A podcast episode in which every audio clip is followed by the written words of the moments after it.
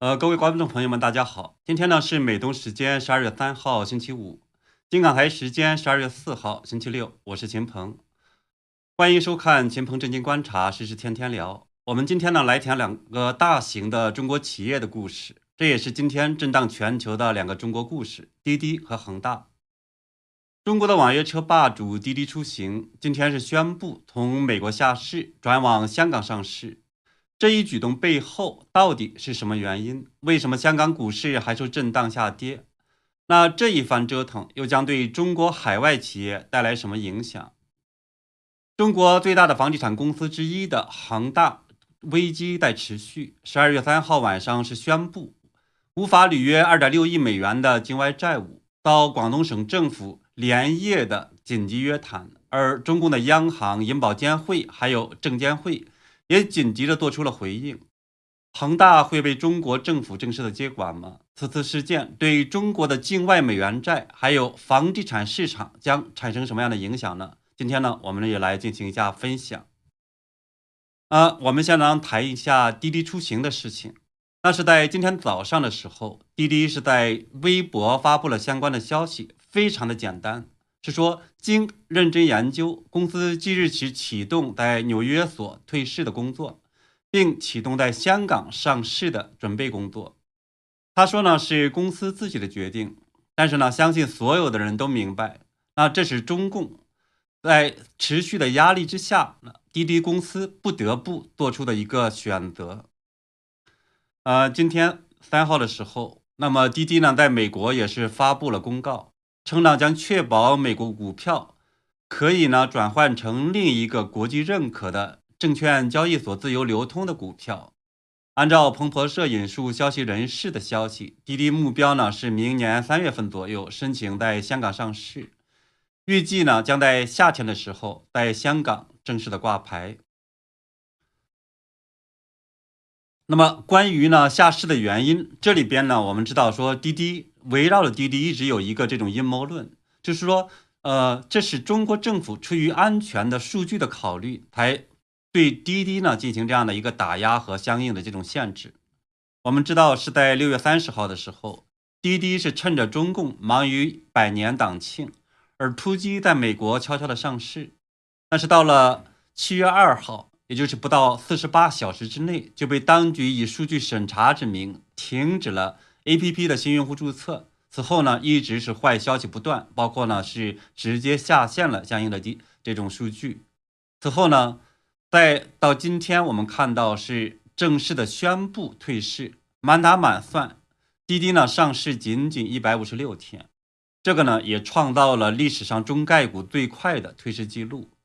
那么滴滴被下市的真实的原因到底是什么呢？真的是数据安全问题吗？那早在七月份就出现了各种各样的这种阴谋论，有的上就称说是滴滴为了上市，把数据打包给了美国，还有一些呢则把目标指向了中国的民营企业教父柳传志，说他呢因为自己的女儿柳青现在呢是滴滴的首席运营官，所以呢他和美国如何如何的。那么我实际上呢也是很早讲过说。真实的原因根本就不是这个，滴滴最大的和真正的麻烦，实际上是他得罪了中共网信办以及呢背后的这个力量。因为呢，我们知道，作为一家这种试图在海外上市的公司，滴滴是多头管理的，包括交通部、证监会、银保监会等等呢，都是支持他在美国上市的。但是呢，在六月底之前，网信办是以数据安全为由的话，是要求滴滴做出整改。产生各种各样的阻挠，那就为了避免夜长梦多，滴滴的管理层就想是快刀斩乱麻，把生米做成熟饭，低调的上市。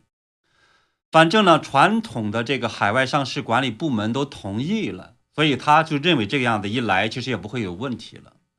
但是呢，滴滴是忽视了一件大的事情，那就是。中共的网信办的权利，它不是来自于相关的法律，因为按照相关法律，它根本就管不着滴滴到底上不上市的问题。那网信办的权利来自谁呢？它实际上来自于中共的最高领导人网呃习近平的这个直接的授权，这实际上是一个党务部门，对吧？那我们就看到，从七月份开始，那网信办不断的出台是数据安全的为由，要求中国的互联网公司进行这种整改，甚至呢还说要牵头，呃，完全以一个党内办公室的这样的一个这种法外的身份，牵头相关的这些部门制定相关的法律来去约束相关的这种我们叫信息安全的问题。这样一来，其实呢，我们如果是从传统的中国的这种政治角度来看，那网信办现在实际上变成了一个超级的权力机构。如果放在明朝，那它实际上就叫锦衣卫，或者呢东厂西厂。而不幸的是，滴滴得罪的就是这样的一个超级的权力部门。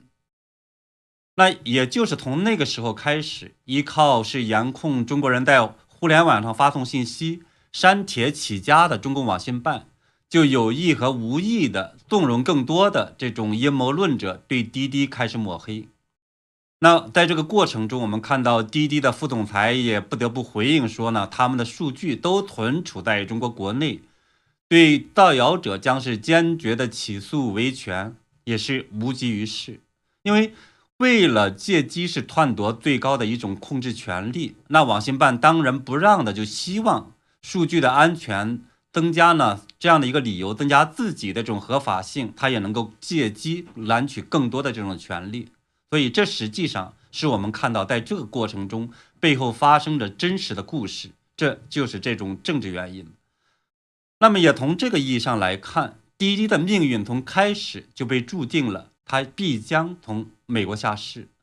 而下。而所谓的数据安全呢，通过各种各样的方式进行约束，避免他所谓的把这些信息交给美国等等这样的一些手段，其实已经不重要了。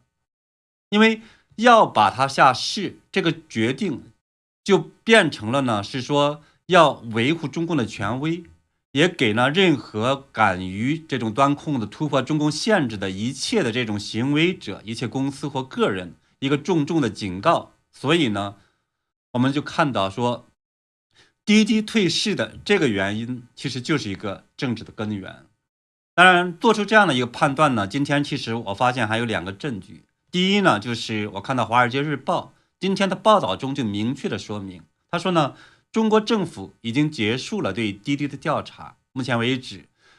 中国政府呢没有发现什么证据针对滴滴的指控。那么，即该公司在美国上市，并让美国的监管机构可以全面的审查底稿，对中国的国家数据安全构成这种风险。所以，其实也就是说，在这过程中，外界所传的那么滴滴的所谓的这样那样的这种数据安全的罪名，其实就是一个无妄之灾。当然，这样的一个这种过程的话呢，其实也让我想起来中国的这个拍摄的一部老影片，叫做《黑炮事件》。他这个故事就讲了一个炮矿场的工程师，他的一个象棋子黑炮就丢了，结果呢，他就发了一封电报去找这个棋子，结果呢就被敏感的这个党组织就是当成了一个里空外国的特务，不断的进行审查、停职、折磨。当然最后呢，就发现这一切罗列的罪名呢都是子虚乌有。而但最后呢，当然这些制造冤案的部门，那当然依旧的这种伟大、光荣、正确，依旧呢是可以拥有这种超级的权利。那么这样的一个故事呢，我们就会发现和审查滴滴其实是有同异曲同工之处。虽然呢时间过去了很多年，中共的这种管理社会的思维其实完全没有变，而且呢现在还有在开加速、开倒车的这样的一个迹象。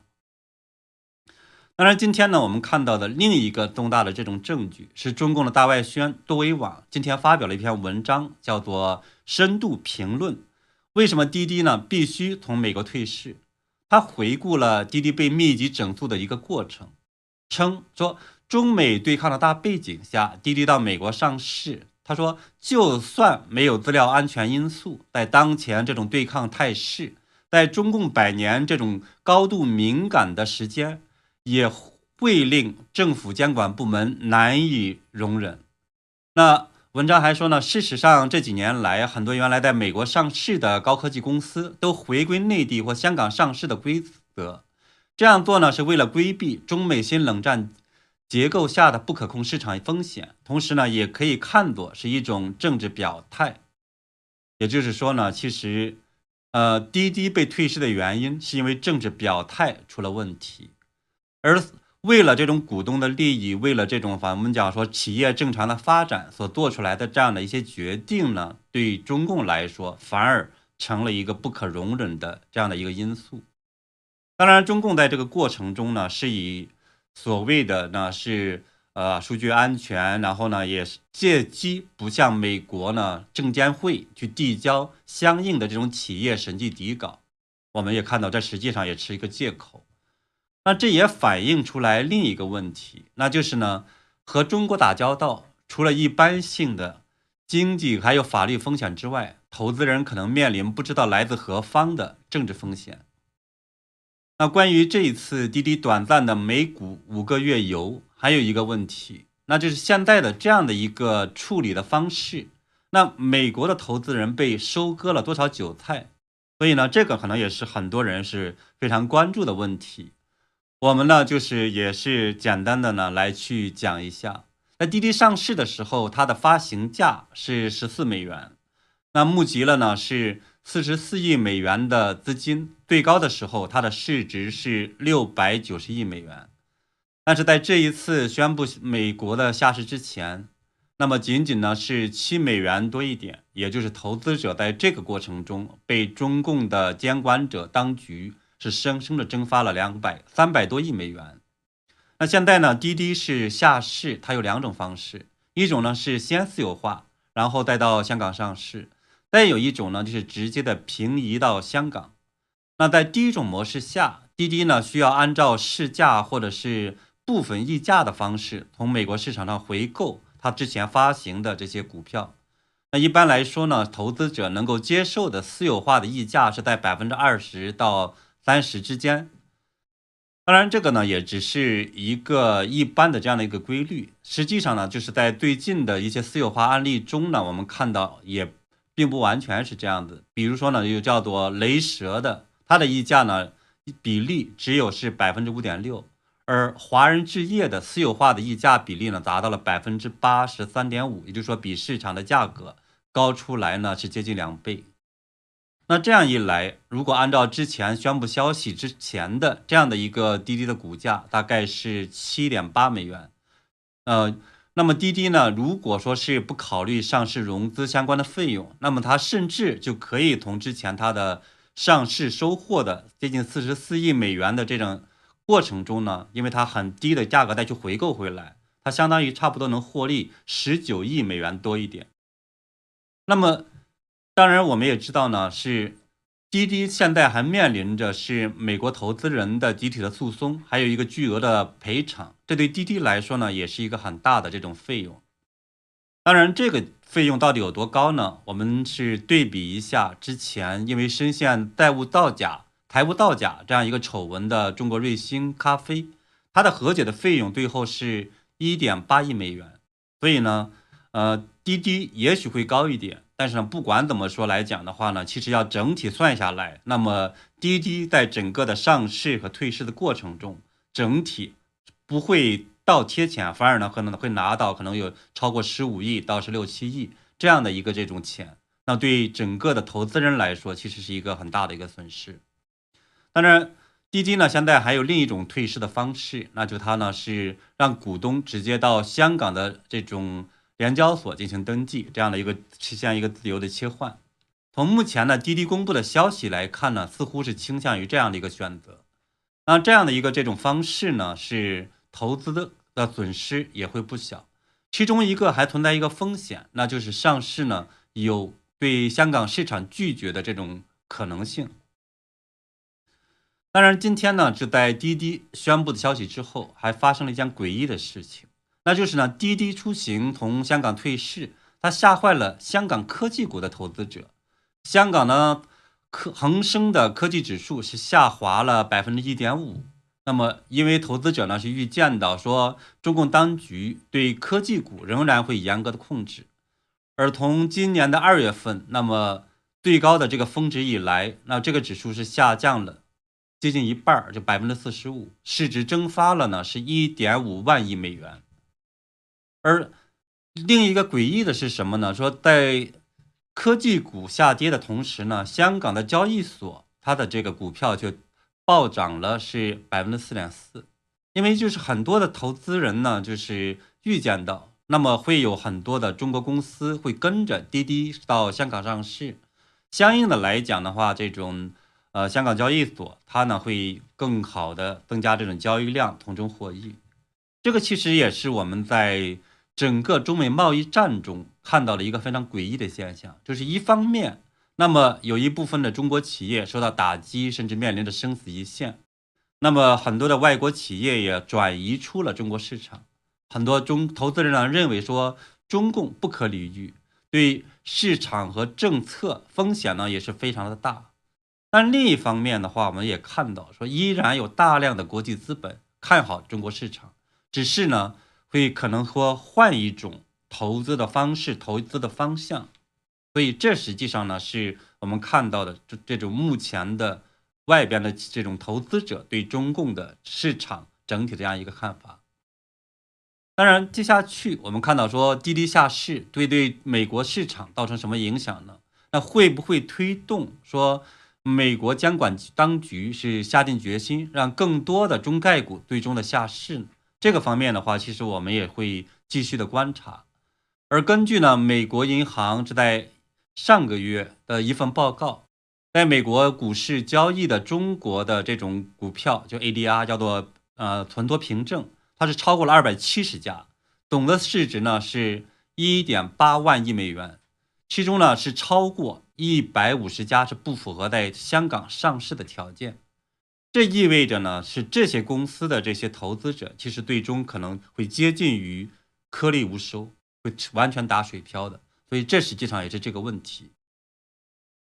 在整个过程中，我们也看到，其实也是中共呢，因为是拒绝让这些中概股的企业披露信息，以这种所谓的信息安全的为理由呢，是去拒绝交这种审查底稿，这也导致了那么这一些这么规模庞大的接近一半的这种中概股造假，所以呢，这实际上也最终会对所有投资中概股的这些投资人来说，是一个非常大的、非常沉重的损失。那么当然，我们也当是在想继续聊一下另一个话题，就是中国的恒大的今天出的这种事情。这个事情呢，应该是对中国的这种市场来讲，应该影响会非常大，接下去还可能会造成整个房地产市场的一个这种震荡性的一些个这种风险。呃，那我们看到是在十二月三号的晚上，恒大集团是突然间发布了一个消息，他就说。他们收到了一笔二点六亿美元的这种私募债的这种通知。那鉴于目前的呢是流动性情况，集团不确定是否拥有足够的资金继续履行财务责任。在集团未能履行担保或其他财务责任的情况下，可能导致呢是债权人要求债务加速到期。然后我们就看到这个消息，就导致了广东省政府立即约见了就是恒大的创始人许家印，然后宣布说呢，他们是应恒大的请求，同意派工作组是进驻恒大，维护正常的经营。就是看起来呢，广东省政府想传递出来的信号呢，就是说是他不得不派工作组进驻了恒大。那么这个整个事件的话，它透露出来什么样的信息呢？应该如何去解读那么广东省政府的这种所作所为呢？那么我们首先就看到，那关于这笔神秘的二点六亿美元的外债，那我我们谈一下呢是了解到的一个情况。那据呃大陆的媒体《二十一世纪经济报道》还有《券商中国》，他们引述了消息人士的这样的消息透露呢，说这笔境外有抵押的这个。私募债占恒大整体债务的总额呢是百分之零点五，也就是呢说二百分之一，规模很小，对吧？债权人呢主要是海外的资金方，而连日来呢恒大是尽力和他们进行沟通磋商，然后说配合这个债权人执行抵押的权利，但是呢对方提出了不合理的进一步要求。那市场消息人士称呢，说这个私募债权人的诉求呢非常的激进，采取的行动事实上会直接损害恒大其他境外债权人的利益。恒大方面呢，考虑到其他大部分债权人的权利和这种公平性的原则，无法答应他要求，然后呢，并履行其担保责任。这句话呢，看起来呢是说要维护全体这些美元债的这种投资人的这种债权人的这样的利益，综合的评估，然后最后的重整所有的这种债务的还款的这样的一个呃计划。那当然呢，看起来是有合理性，因为呢，按照我们说市场重组这样一个惯例，如果呢是债权人能保持住这种理智和信心，给负债的这个公司呢一个平稳的经营和重组的一个环境，那就公司呢当然就会有时间会恢复呃这种生产，恢复这种造血功能，然后呢等待说最后债务重组方案出台落地，最终说大家呢是形成一个多赢的局面。但是呢，这个消息其实传递出另一个消息，另一个非常重要的信息，那就是恒大其实是扛不住了。就不管之前我们看到说表面上许老板许家印呢是个人出售了多少的这样的百分之十的股票，抵押了呢是香港的豪宅，也就是说筹集了可能超过七十亿的这种呃钱来去解决债务问题。但是呢，现在面对这个区区的二点六亿美元，也就是呢是十六亿多一点的人民币的这个债务，当然它也许是因为抵押的原因，可能会更大的一个额。但不管怎么样，这笔钱其实还是在这么一个庞大的接近两万亿人民币、三千亿美元资产的这样一个公司来说，还是一个小钱。这其实意味着什么呢？就是恒大在过去的一段时间内。它的造血的功能其实是严重的受损，这个呢才是广东省政府紧急约见和派出工作组进驻恒大的一个非常重要的真实的原因。那我就看到今天中国的媒体最新发布了一个消息，说呢中国的房地产公司在过去的几个月内，这个销售额是下跌严重，一到十一月。中国恒大、万科、首创置业等等，他们的这个全年的销售的目标完成率低于百分之七十五，而原本呢是和碧桂园不相上下的这个恒大，在十一月份销售额实现了多少钱呢？是二十六点八亿人民币，这个平常的话呢，可能只有它的几十分之一，而现在呢，只是碧桂园的百分之五，二十分之一。那换句话说，现在恒大面临的真正的危机，它其实不是债务问题，而是房产的销售和企业的倒写出了重大的问题。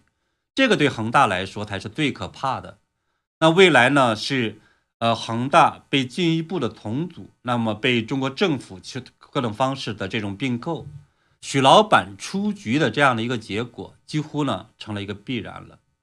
当然，这也是呢，我们从目前中共官方所发布出来的这些消息得出来的一个非常重要的结论，就说根子上是恒大的这个接下去的造血出了问题。当然，另外一方面的话呢，我们也看到这一次还出现了一个非常罕见的现象，就是除了广东省政府连夜的约见许家印，并且呢声称是应恒大的要求派出工作组进驻之外。中共的主要的金融机构、监管机构的一行两会，那也是连夜的紧急发生。那么这又意味着什么呢？我们呢也来解读一下。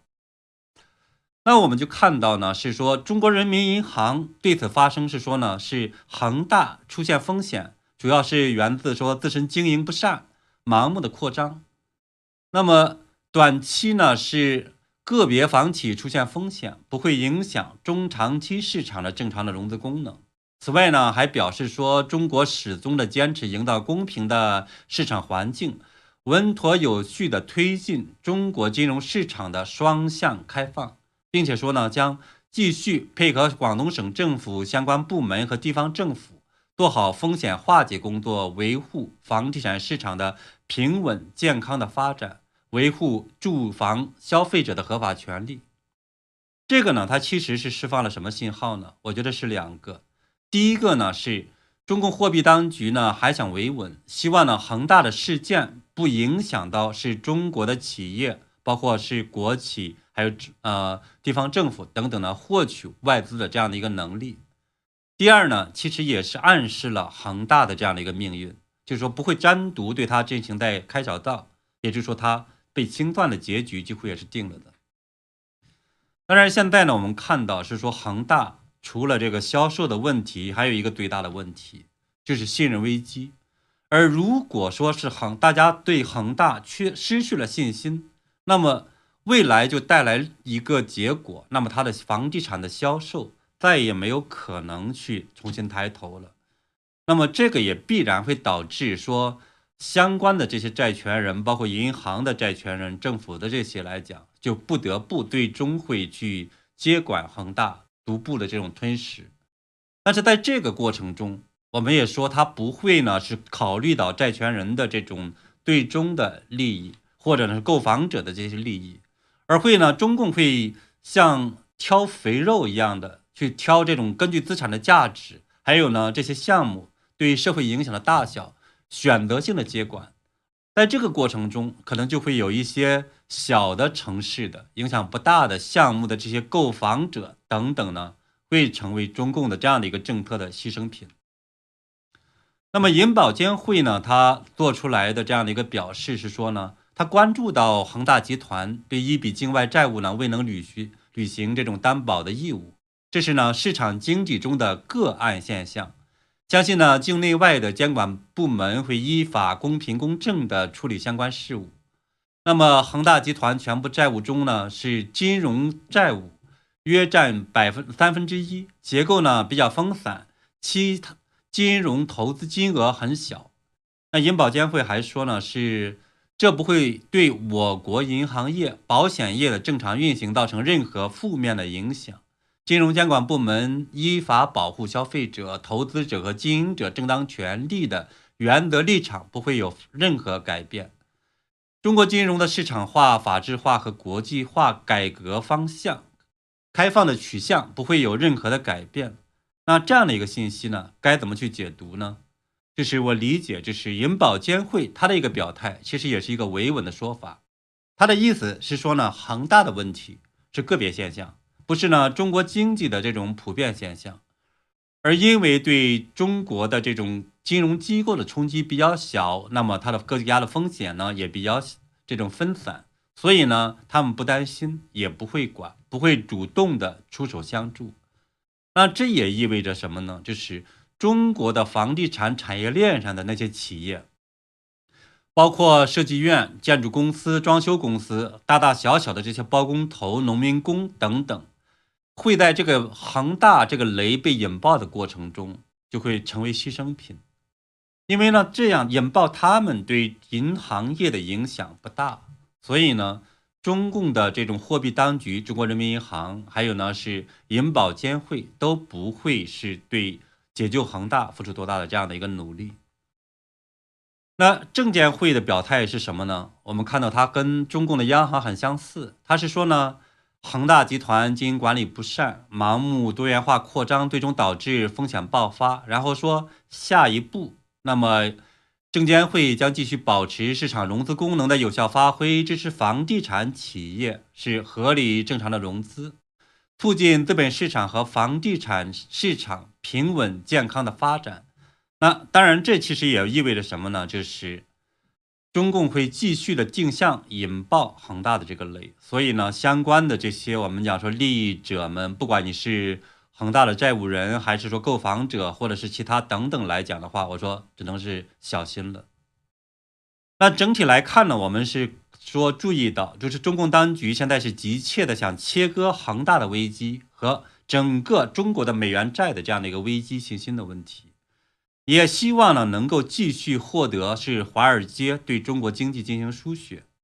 当然呢，我们也看到最中共呢当局最近是辟谣说不会禁止就 VIE 架构融资，它根子上来讲其实也是希望不影响中国的企业对海外融资。那我们也知道呢，说中国的这些投资人也好，还是说是海外的一些投资人也好，经常会同一些这种企业。或者是中共当局那边的话呢，是得到一个直接的、明着的或者暗中的一个这种保证，说呢，中国的这种某些企业，它和中共当局关系非常好，甚至呢有什么常委的关系等等，他就会保证呢说是美元债呀或者其他债务兑付，甚至呢还有的在讲说中国你看看还有呢是几万亿美元的这个外汇储备等等，那意思是说呢是中国政府会保证这样的一个兑付，但是从恒大的这次的危机爆发来看，我们就明白说这实际上就是个骗局。中共呢，真正的出现问题之后，他绝对不会去管这些相应的这些债权人、投资人的。而且呢，我们看到说，不管中共当局怎么说，那他呢说恒大的问题只是一个这种个别的问题，那我们很清楚，那么中国的房地产业，就像恒大这样的，为了这种扩张是拼命的借钱，拼命的去呃负债。这样的一个这种现象，其实是一个普遍现象，甚至呢，中国的房地产之外，就说其他的很多中国企业，这也是一个非常普遍的现象。那这也意味着中国的目前的这样的一个经济形势下，那出类似恒大的这样的一个危机，也必然会在继续的蔓延。所以，我们现在可能也是想关心的是说，下一个撑不住的房地产企业又会是谁呢？当然，我们这方面的话会继续的观察。毫无疑问呢，恒大它不会是第一个，也不会是最后一个。那从现在开始呢，到未来的这个明年的前半年之内，我觉得是值得特别的关注，肯定会有很多惊人的事件去发生。当然，我们也注意到说中国的房地产市场，那么中共是非常在意说中国的房地产价格不要出现大的这种波波波动。是他主要关心的是下降问题，因为只有这种保证房地产的价格不出现大规模下降，才能保持呢，就是贷款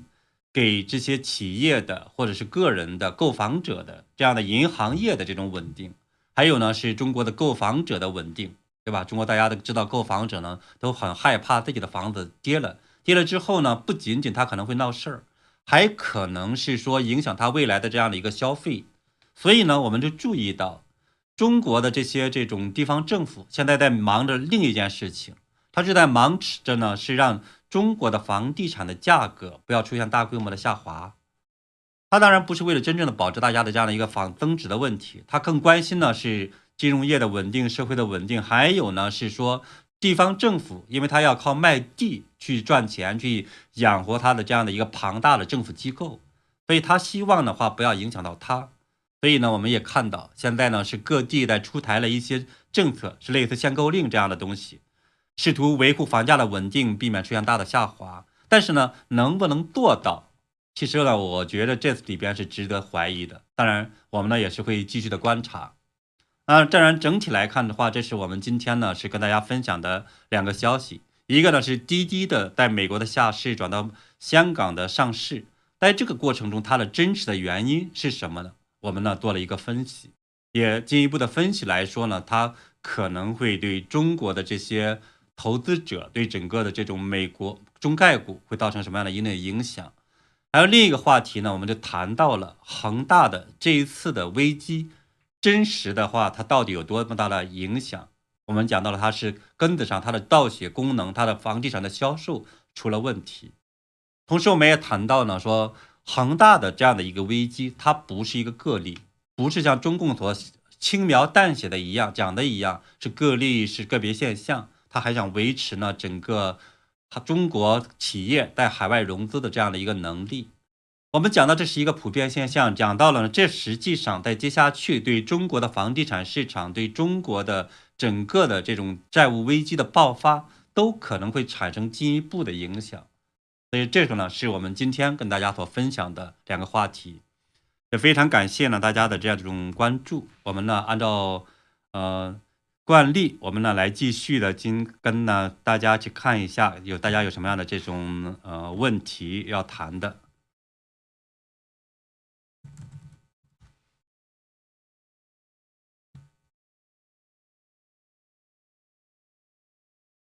呃，对这个呢是呃台湾人叫正宗台湾人，大陆呢一堆理财产品商品呢也是大骗局。他说可怜的大陆人是这个理财产品来讲的话，它是不保对的。不管你是银行卖出的、政府卖出的或者谁卖出的，它呢风险自担，这一点是必然的。这个呢里边是有几十万亿的理财产品的，所以大家这个方面去处理的时候小心了。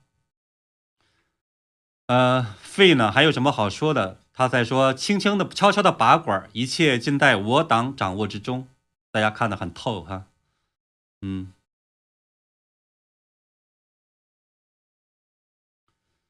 嗯，当然有人在去笑话这个许老板，说呢是呃如何的这方面的话，我们不念了，对吧？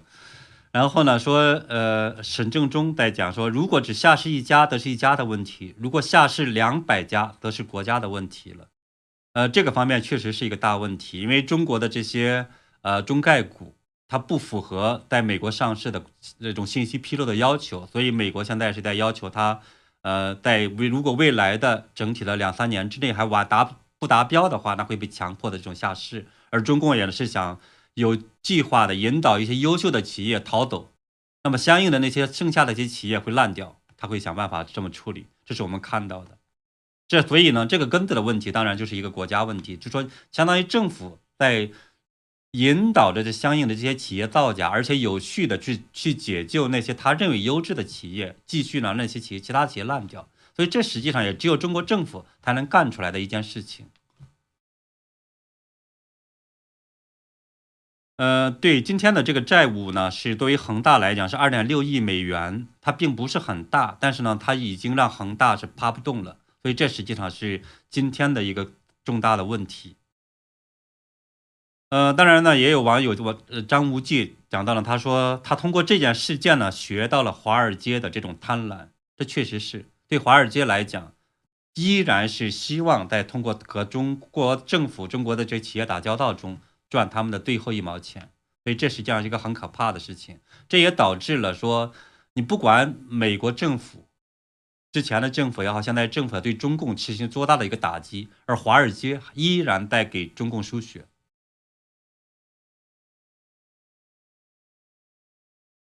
当然，歪院呢在讲说投资大陆股损失活该，确确实实，这个呢是投资人不得不面临的这样的一个悲剧的问题。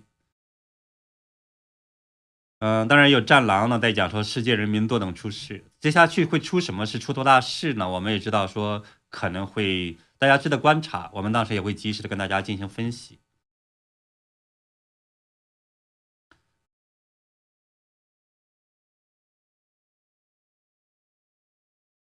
嗯，对，还有藤原家子呢，在讲说中国的韭菜是没有钱买房子了，然后呢，这可能会接下去，他认为他认为会面临着中国的这种像日本一样当年的泡沫危机这种悲剧会在中国发生。这方面的话呢，其实我们会值得观察，但是呢，中国政府他会呃可能会采取各种各样的这种手段会避免，这一点上是和正常的政府还是有一定区别的，他会延缓整个危机的爆发，但是呢，可能会。就是依然会产生很多很多问题，那么相应的这些投资人也好，买房者也好，可能会要承担相应的损失。